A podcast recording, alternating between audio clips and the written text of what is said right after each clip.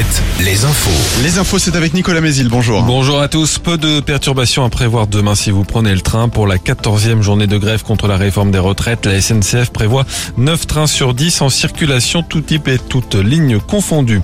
Des conditions de détention inadmissibles. Ce n'est pas une surprise, mais le rapport du contrôleur général des lieux de privation de liberté est accablant pour la prison d'Angers. Vétuste, surpeuplée avec un manque de surveillants pénitentiaires. La nouvelle maison d'arrêt bientôt construite à Loire-Othion n'est pas attendue avant 2027 ou 2028.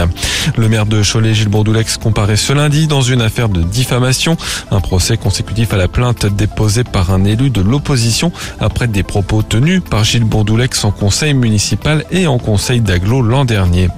En Vendée, une pollution au fioul dans un étier à Saint-Jean-de-Mont. La cuve d'un particulier a fui après le feu garage. 1000 litres de fioul s'en sont échappés. La pollution a pu être fixée hier par les pompiers.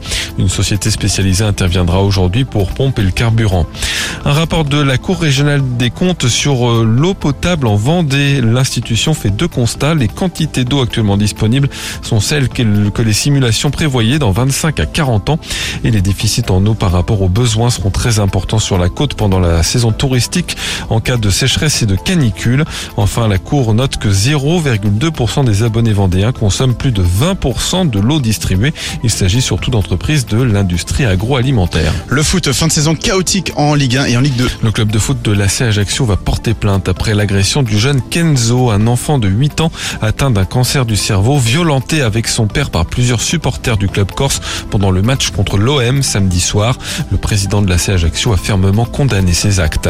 La commission de discipline de la Ligue de foot va elle se réunir aujourd'hui pour statuer sur l'incident survenu pendant le match de Ligue 2 Bordeaux-Rodez vendredi soir. Un joueur de Rodez agressé sur la pelouse par un supporter girondin. Ce dernier sera jugé le 27 novembre. Décision de la commission de la Ligue pourrait changer le destin de plusieurs clubs en cette fin de saison. En rugby, le Stade Rochelet affrontera Bordeaux-Bègles samedi en demi-finale de top 14. L'UBB a battu Lyon hier en barrage et jouera sa troisième demi-finale consécutive. La météo des forêts, Vendée et Maine-et-Loire en vert aujourd'hui, mais le territoire vendéen sera en jaune pour demain euh, pour un risque de départ de feu modéré. Enfin, côté ciel, du soleil toute la journée, des maxi entre 27 et 29 degrés.